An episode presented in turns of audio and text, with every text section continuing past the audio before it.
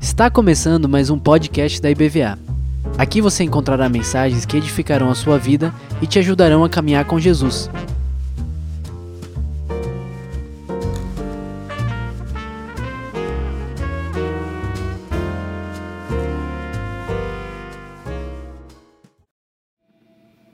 Boa noite, igreja. Eu confesso para vocês que todas as vezes que sinto a presença forte do Espírito Santo conduzindo as coisas, especialmente no culto, ainda me emociono bastante com isso. Já estou andando com o Senhor há 35 anos, mas mesmo assim ainda fico bastante emocionado. Eu não combinei absolutamente nada com o Beto, eu nem ouvi. Eu vi o Beto hoje, agora que eu cheguei aqui. Eu não tenho um texto único para falar sobre você, com vocês hoje. Nós vamos pegar vários textos. Mas tem um, um versículo que eu quero que vocês abram sua Bíblia, já lemos hoje. Salmo 1, versículo 1. Versículo 1. Nós já lemos. Né? Você já sabe de cor, né? Salmo 1, versículo 1. Bem-aventurado é o homem que não anda no conselho dos ímpios, não se detém no caminho dos pecadores, nem se assenta na roda dos escarnecedores. E agora, o versículo 2: Antes de qualquer coisa, o seu prazer está na lei do Senhor. E na lei do Senhor, ele medita de dia e de noite. No século XVII, houve um conjunto de, de pessoas religiosas, teólogos, pastores, missionários, de várias denominações evangélicas diferentes, que se reuniram na Inglaterra, num lugar chamado Westminster, que é uma basílica, e eles fizeram uma confissão de fé. Não, o que, que, que nós cremos? Cremos nisso, nisso, nisso, e escrever isso aí, né? Chamada Confissão de Fé de Westminster. Havia batistas também, né? Muito bem. E essa confissão de fé foi transformada num catecismo, ou seja, perguntas e respostas, perguntas e respostas para a gente entender o que ela dizia. Eu sou um professor e gosto de indicar livro, né? Então, não empresto o livro, mas indico o livro, né? Esse aqui, olha, A Fé Cristã. O autor foi uma das pessoas que estava nessa reunião, chamado Thomas Watson. Thomas Watson. E a editora é a editora Cultura Cristã. Uma editora que tem em São Paulo. Vale muito a pena você ler, tá bom? Quero falar para você o que nós já vimos no Salmo 1 aqui, já, já escutamos o Beto falando espontaneamente sobre isso. Qual é o fim principal do homem? Qual é a finalidade do homem na Terra? Será que a minha finalidade é ser médico? Eu sou, né? A minha finalidade é ser médico, professor. Não. Minha finalidade foi ser um papai, né? e agora um vovô, né? Vovô do Joãozinho e do Gabriel. Também não é a minha finalidade. Ou a minha finalidade é ser o pastor dessa igreja, que é uma coisa que eu prezo imensamente e sou muito grato. Também não é. Então, qual é o fim para que o homem foi criado? Foi criado para quê? Qual é o fim principal do homem? E nessa reunião, foi respondido muito facilmente essa pergunta, que é a primeira pergunta desse catecismo. Qual é o fim principal do homem? O fim do homem, no caso com H maiúsculo, homem e mulher é o fim principal do ser humano é glorificar a Deus e deleitar-se nele para sempre. É para isso que você existe. Para glorificar a Deus e ter prazer nisso, deleitar-se nisso eternamente.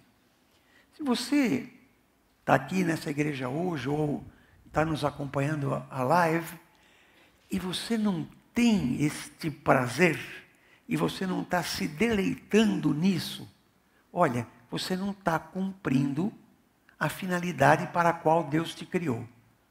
Deus nos criou exatamente para isso, para você entender que a finalidade principal da sua vida é deleitar-se em Deus e glorificá-lo. Uma vez que você glorifica a Deus, você tem prazer nisso. E esta relação vai ser de tal forma prazerosa que você vai viver uma vida abundante, vai começar a tua vida eterna aqui na terra. Jesus mesmo nos afirmou, e a vida eterna é essa, que conheço a ti como único Deus, é a teu filho a quem enviaste. Então, começa hoje, aqui agora, quando você tem Deus nesse lugar glorificado, começa a tua vida eterna aqui. Você não precisa esperar a volta do Senhor Jesus, nem esperar quando você, se chegar o momento de você morrer e Deus venha te buscar, o Senhor Jesus prometeu isso, você está com Ele e vai ter vida eterna lá. Não, eu, eu começo agora.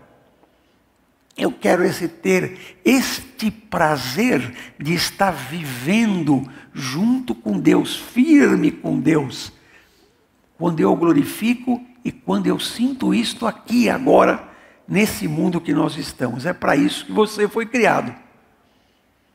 Não é difícil de entender, é? Mas é difícil de mudar isso aqui. Vamos lá. Para que em todas as coisas Deus seja glorificado. Isso está no 1 Pedro 4,11, no apóstolo Pedro.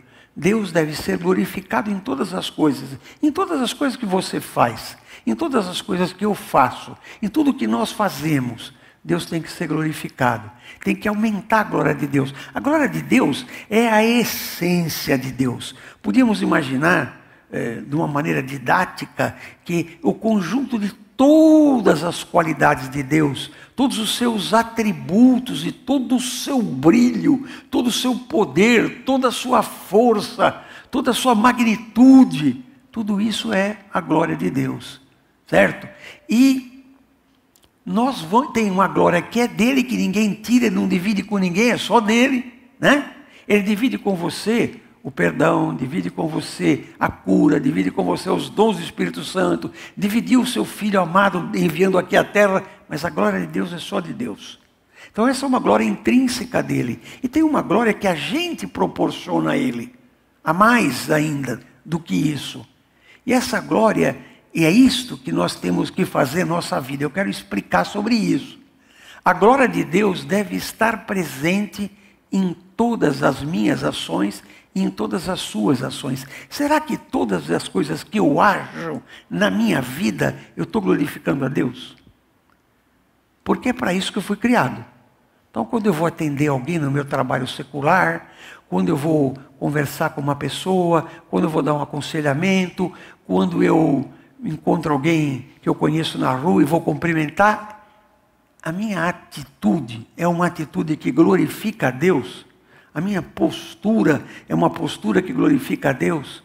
Se não é, eu preciso parar para pensar, porque é para esta finalidade que eu fui criado. De que maneira eu estou glorificando esse Deus?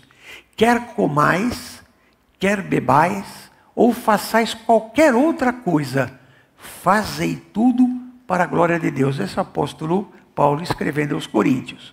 Qualquer coisa que você fizer tem que ser feito para a glória de Deus glorificar o nome do Senhor. As pessoas têm que olhar para você e falar: olha, isso é uma atitude maravilhosa. Essa pessoa está fazendo uma coisa muito. Deus está com ele. Ele está fazendo a coisa correta. Isso é o certo de ser feito. Isso é glorificar a Deus nas atitudes.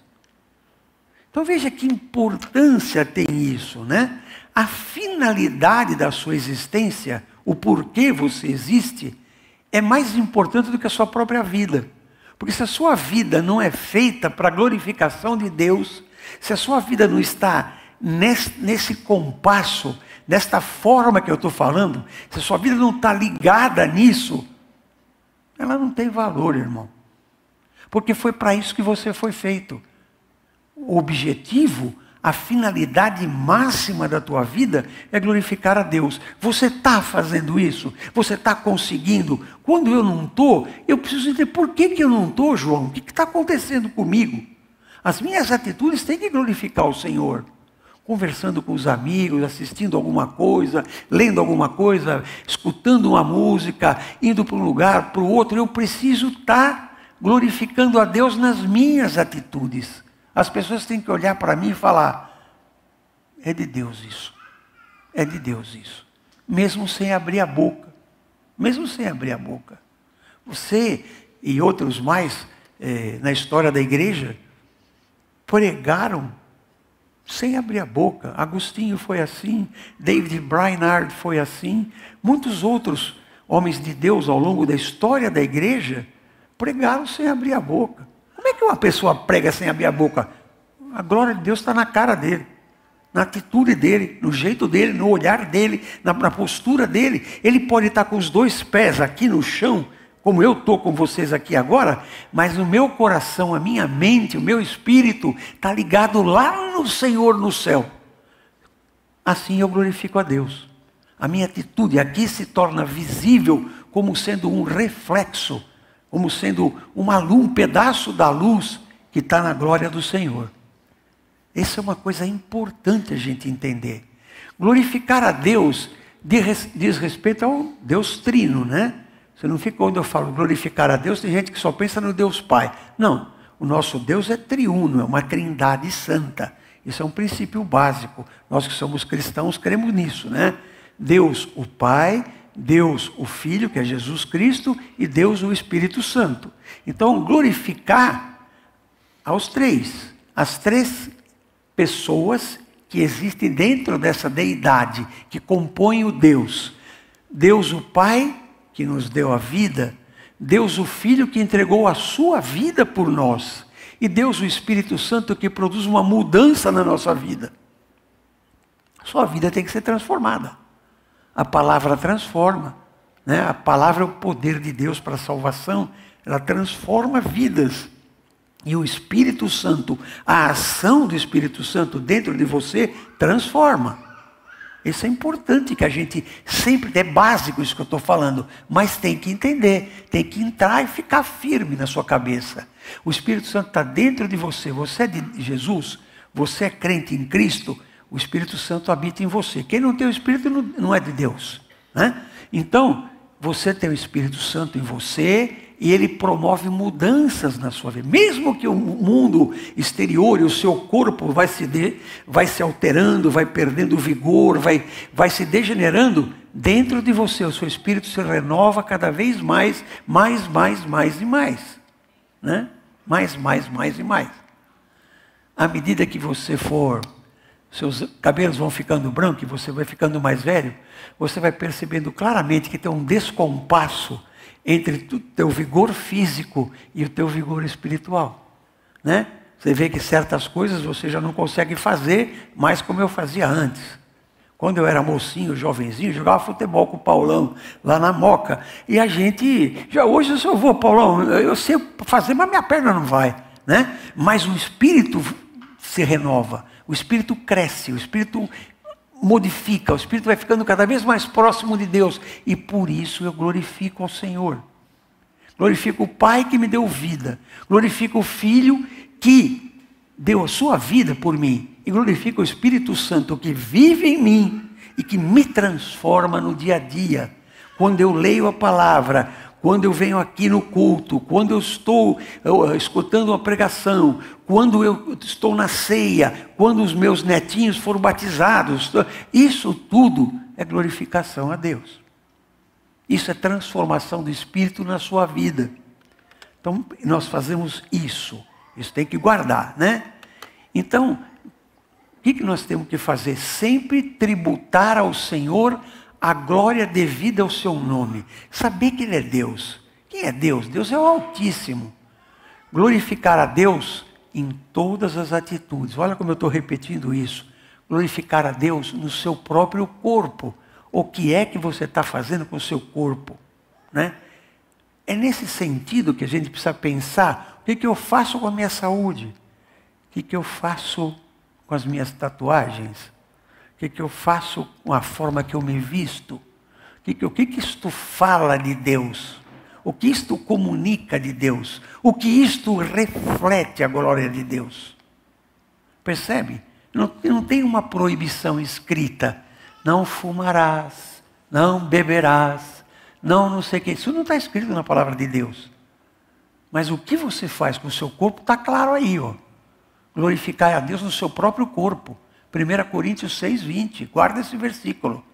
Você tem que glorificar no seu corpo, glorificar nas suas ações, glorificar nos seus pensamentos, glorificar a Deus em todas as coisas que você faz. Esse ponto é importante. Esse é o X da, da nossa pregação. Esse é o alvo que eu quero passar para os irmãos essa noite. A glória que tributamos a Deus de nada valerá se não exaltarmos o nome do Senhor no mundo. Isso não precisa, também não fica guardado só para você, fechado no seu quarto. Isso tem valor? Muito. Tem muitas coisas que eu já, na minha vida, conversei com Deus, orei, ouvi, né? lendo a palavra, meditando, orando dentro do meu quarto com a porta fechada, só eu e Deus. Com certeza, não há dúvida nisso. Né? Entra no teu quarto, ora de joelho, teu pai que vê tudo entenderá. Agora, amados irmãos, eu preciso mostrar isso para o mundo. Eu preciso, as pessoas precisam olhar para mim e falar: tem uma coisa diferente nesse moço aí, nesse velho aí, né? ou nesse homem, como é que vocês queiram, como vocês queiram falar. E não é minha forma de vestir que me identifica quem eu sou. Meus olhos identificam, a minha postura identifica, a minha fala identifica, o meu jeito identifica, as minhas ações identificam. Agora, se você olhar para mim e me ver igual ao mundo, igual ao jeito do mundão aí fora, então, sinceramente, eu que sou contra isso, prefiro usar uma batina de padre, um colarinho clerical, um crucifixo, o que você quiser, para me contar, olha, esse homem é um homem religioso, é um homem de Deus. Né? Não preciso disso, eu não preciso usar essas coisas para você olhar para mim e falar: tem Jesus nessa vida. Tem que ter, tem que ser assim. Senão, não tem modificação, não tem mudança. Eu fico pensando: o que, que o Espírito Santo está fazendo dentro dessa pessoa? Está aqui na igreja X tempo, mudou no quê? Não mudou em nada, não é possível. O Espírito Santo habita em você. Você precisa glorificar a Deus. Você que entender que você tem que glorificar com o corpo, com o pensamento, com as palavras, com as suas atitudes. Ouve o Espírito dentro de você. Olha o que a palavra de Deus fala para você, que é a mesma coisa. Não pode dissociar Espírito da palavra.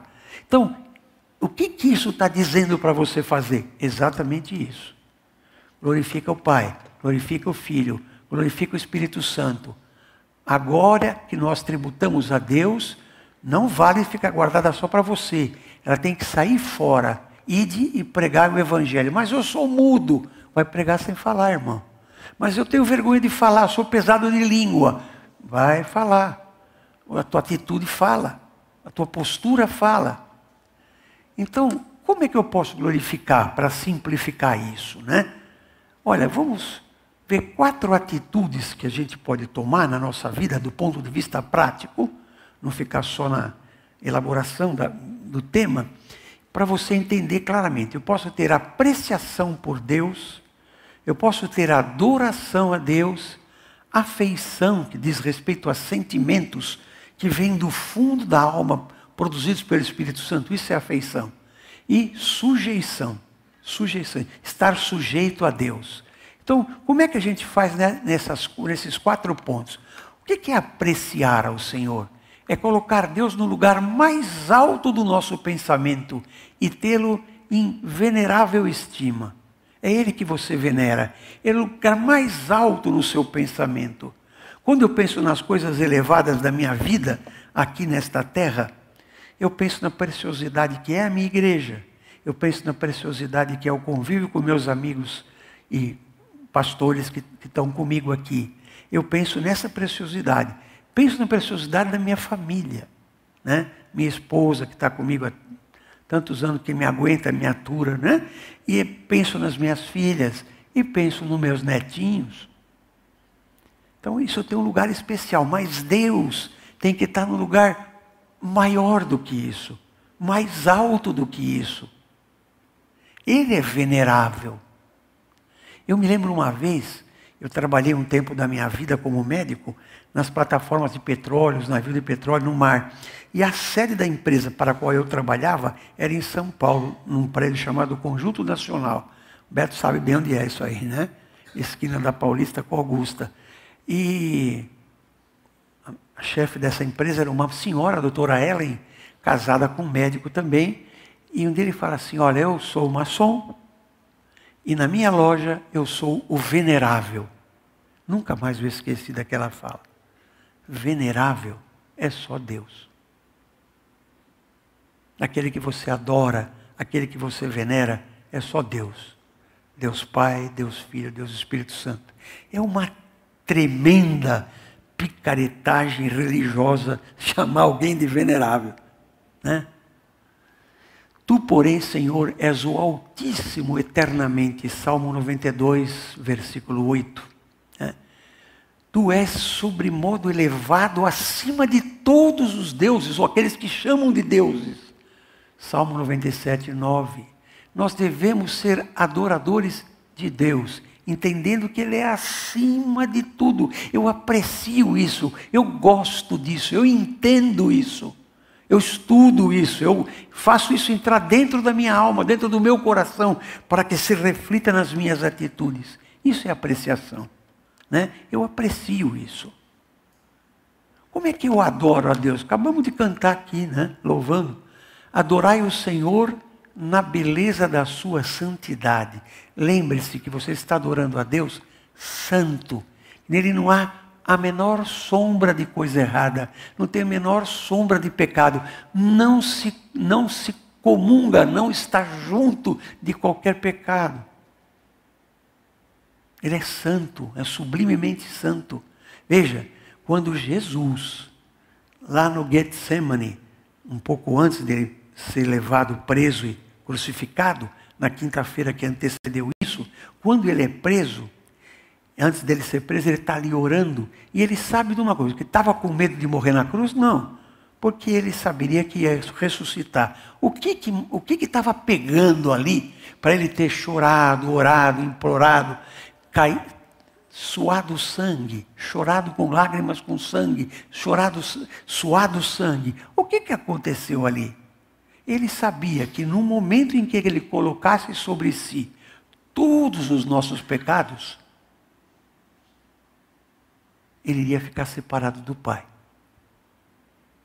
Pai, se for possível, afasta de mim esse cálice. Se não for, seja feita a sua vontade. Não foi, vai para a cruz. Entendeu? O medo não era de morrer na cruz, o medo era de que o que vai acontecer comigo no momento que eu vou estar separado de meu Pai. Este é exatamente o que acontece entre os nossos pecados e Deus.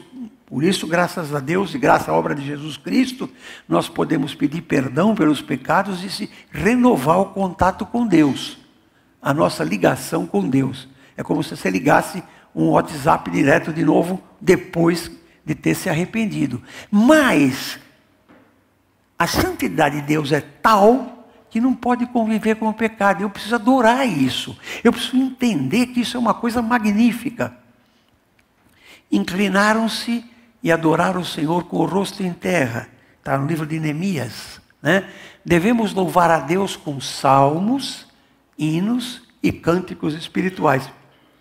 Fizemos isso hoje aqui. Tivemos cânticos espirituais. Às vezes temos hinos também. E às vezes lemos salmos e cantamos salmos, né? Salmo 139 é muito bonito para ser cantado. Qualquer dia eu vou trazer aqui uma canção do Salmo 139.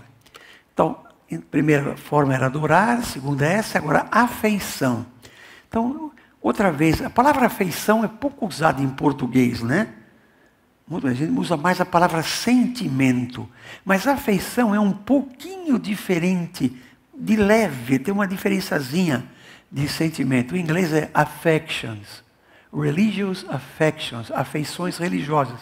São aquelas aqueles impulsos internos, uma mola propulsora interna de sentimento que te leva a agir uma coisa que diz respeito à sua religião, respeito à sua fé, diz respeito à sua adoração de Deus, que diz respeito à sua compreensão da palavra. Este mover é uma afeição. Então, e o amor é uma coisa que vem assim, né? Então, o amor a Deus, muito mais ainda. Então, amarás, pois, o Senhor teu Deus de todo o teu coração, de toda a tua alma e de toda a tua força. Esse é um mandamento, irmão. Está lá em Deuteronômio 6,4, 6,5. No 6,4 é o famoso Shema, lembra? Shema Israel, Yahvé Eloheinu, Yahvé Kad. Ouve Israel, o Senhor é Deus, o Senhor é único. Né? E depois, em seguida, vem isso aí. Amarás, pois, esse Deus, né? de todo o teu coração, de toda a tua força, de toda a tua alma, de tudo que você tem. É com isso que você tem que amar o Senhor. Com o sentimento, com a razão, com tudo que você tem.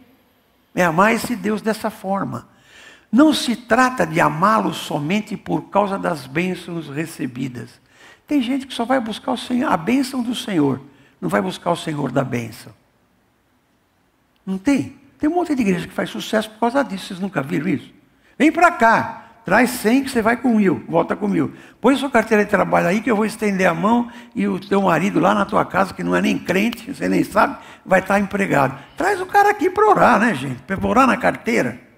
Põe água benta em cima da televisão aí, a água da torneira que vai ser transformada na água do Rio Jordão. Para com isso, irmão. Eu quero as bênçãos de Deus, mas antes de tudo, eu quero o Deus da bênção. O nosso coração tem que estar posto em Deus, não nas bênçãos de Deus. Quando ele, no momento oportuno, da forma correta, do jeito certo, de acordo com o plano de Deus, com certeza ele vai me atender. Pode ser sim, pode ser não, pode ser espera, mas ele me atende. Está ligado a mim, ele me ouve, ele sabe que eu estou pedindo.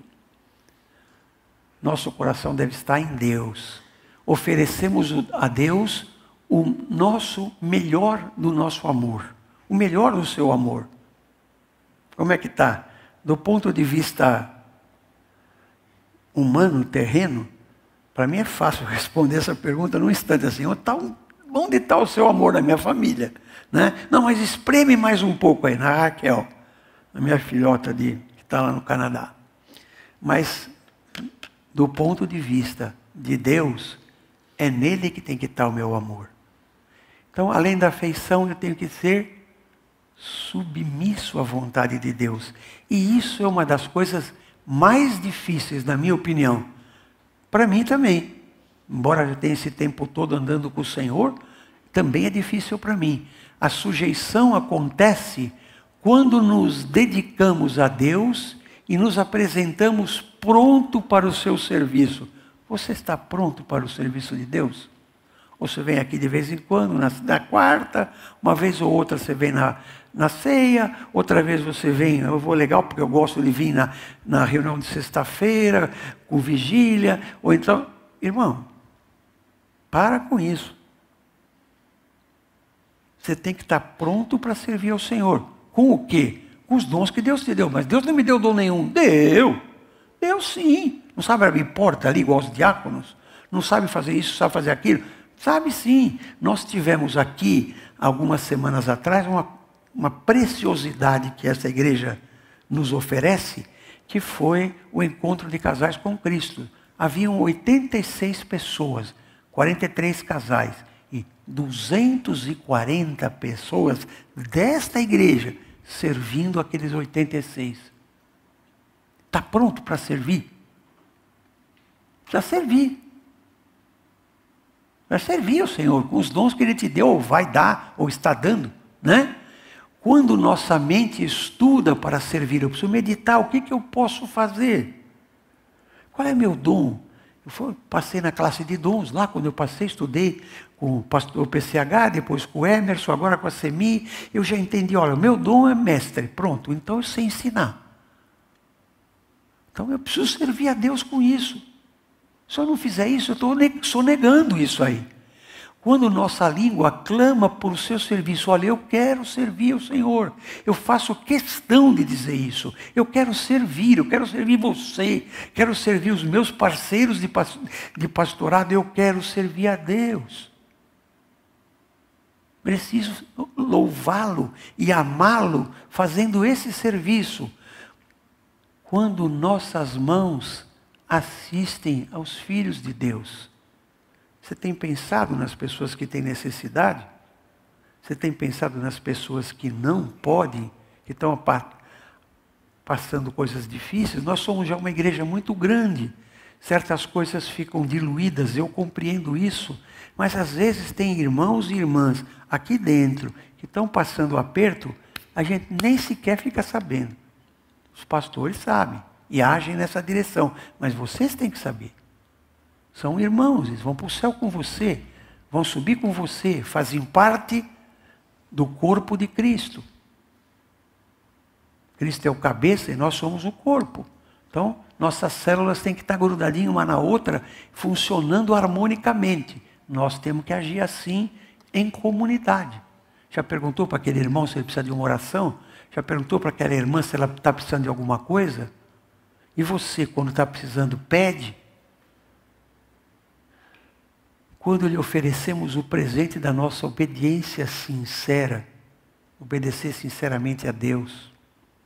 Quando o apóstolo Paulo, escrevendo ao segundo, segunda epístola aos Coríntios, a segunda que nós temos aqui aos Coríntios, Paulo deixa claro que dizimar e ofertar é parte do culto. Você frequenta o culto. Você é servo de Deus. Olha, dizimar e ofertar é a mesma coisa que você orar e você meditar na palavra, querer cheio, cheio do Espírito. Tudo isso aqui é sinal de crescimento espiritual. Eu não dizimo nem oferto porque, porque é obrigação dessa igreja. Nunca foi. Nunca foi. Mas eu, o meu, no dia que eu entendi isso, aconteceu igual com o Beto. Ah, não paro mais. Não paro mais. Os meus lagares estão cheios. Em muitas circunstâncias, Deus já deu testemunho disso na minha vida inúmeras vezes. Estou apertado, tem um irmão que está apertado lá, eu preciso ajudá-lo, não estou tendo dinheiro aqui agora. Busco daqui, busco dali, não tem, não tem, não tem, não tem. Senhor, eu preciso ajudar aquele irmão. Pumba, caiu dinheiro na minha conta.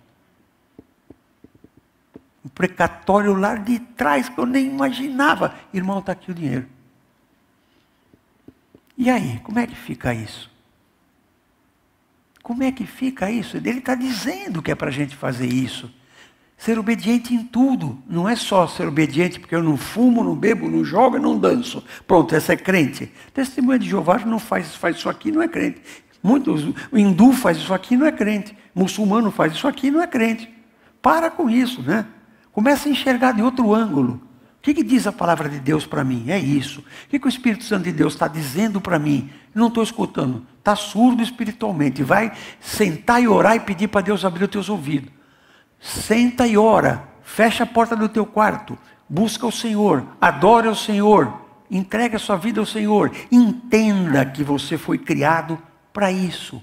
Adorar a Deus, ter um relacionamento pessoal com Ele e desfrutar eternamente desse relacionamento, é isso que é a finalidade da tua vida. Amém.